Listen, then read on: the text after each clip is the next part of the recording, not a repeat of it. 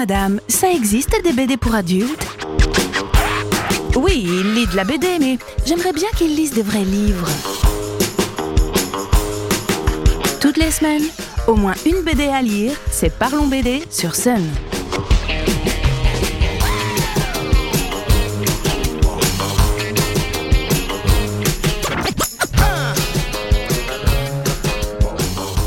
Salut les BD-Philes L'héroïque fantasy est souvent synonyme de quête épique, de combats, d'aventures au bout du monde et de rencontres plus ou moins amicales entre créatures.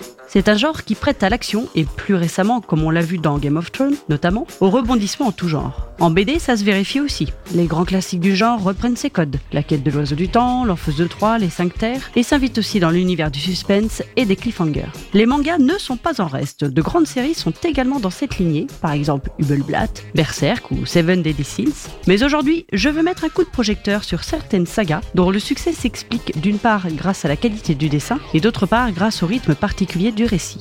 Mon gros coup de cœur du moment est une série parue début mars. Les deux premiers sont arrivés en même temps chez Kiyun, Frieren. Tsukasa Abe et Kanehito Yamada nous entraînent dans les pas d'une elfe, Frieren, qui vient de vivre quelque temps avec trois compagnons. Deux humains, Himmel le Brave et Eitel, un curé porté sur la bibine, et un nain, Aizen. Ensemble, ils ont participé à une grande quête pour combattre et détruire le roi des démons. La série débute quand le groupe d'aventuriers se sépare. Pour Frieren, l'elfe, cette période n'a duré qu'un tout petit temps, comparé à sa longue vie. Pour ses compagnons, le temps a passé et ils ne sont plus capables de parcourir le monde comme avant. La mort d'Imel le Brave va marquer le véritable début de notre récit, et c'est même la référence temporaire qui va nous servir à nous situer dans le présent. Frieren continue donc sa propre quête, à savoir la collection de grimoires magiques et de sorts, tout en se remémorant les moments passés avec ses trois compagnons. Dès le début, elle va se retrouver à devoir former l'ancienne apprentie de Heitel, dont les prédispositions pour la magie sont prometteuses. Frieren est un personnage froid, stoïque, qui observe les humains avec une légère condescendance sans pour autant les mépriser. Elle se dit que décidément leur vie est vraiment très courte. S'occuper de Fern, l'apprentie, et aider les gens qu'elle rencontre lors de leur périple va faire ressortir des sensations à notre elfe qui va prendre conscience que les années passées avec Himmel, Heitel et Aizen l'ont changé et rendu moins hermétique aux sentiments. Frieren se rend compte que ce court laps de temps l'a plus transformée que les centaines d'années de vie qu'elle a vécues auparavant. Quel âge a-t-elle? On l'ignore. Quelle est sa vraie puissance? On le découvre que par bribes. Frieren reste un personnage hyper mystérieux et c'est là aussi tout l'intérêt de cette série. Lentement mais sûrement, les auteurs nous divulguent des informations sur leur héroïne qui la rendent de plus en plus intéressante. Les compagnons de route sont là pour nous aider à la cerner, les combats toujours brefs également. Entre la taciturne et blasée Fern et le jeune et fougueux Stark, le caractère de Frieren se dévoile petit à petit. Nous sommes donc dans de l'héroïque fantasy de balade où magie et aventure sont bien présents, où le superbe dessin de Tsukasa rend parfaitement hommage à ce récit tranquille, teinté de petites pointes d'humour qui fait la part belle aux relations humaines. Ce rythme singulier permet de découvrir les paysages différents de ce monde très riche, ses créatures et personnages nombreux, et encore, là on n'en est qu'au tome 3, une vraie belle réussite qui plaira à un public ado-adulte. Trop peu d'action pour les grands amoureux des shonen. Passons à une autre série qui est abordable pour un public plus jeune et qui a marqué lors de la sortie de son premier tome en 2018.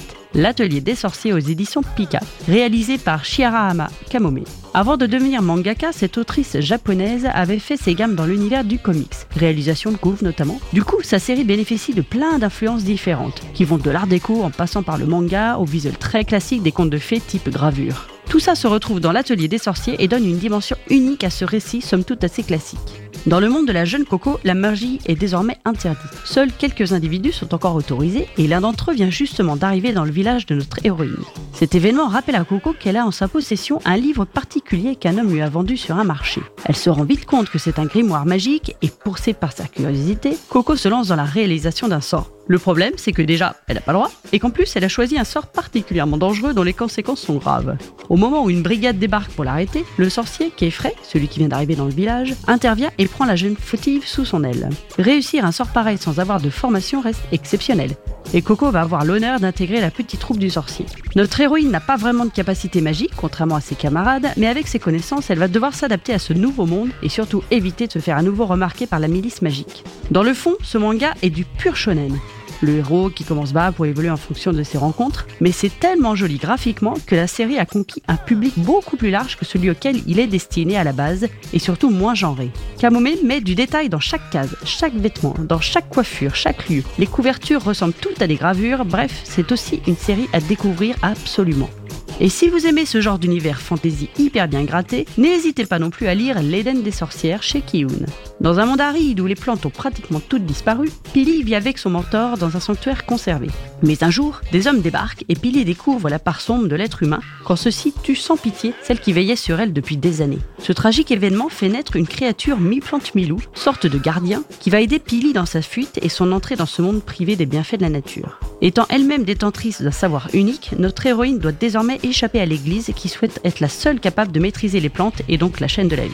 De la dark fantasy comme on l'aime, avec le bien et le mal bien tranchés, mais atténué par la créature de Pili plus nuancée. Le superbe dessin de Yumeji et le ton résolument noir de son scénario rendent ces séries accessibles à un public plus âgé que l'école des sorciers. Je vous souhaite maintenant une très belle soirée sur Sun et vous dis à la semaine prochaine pour une autre chronique BD. Parlons BD à réécouter en replay sur l'appli MySun.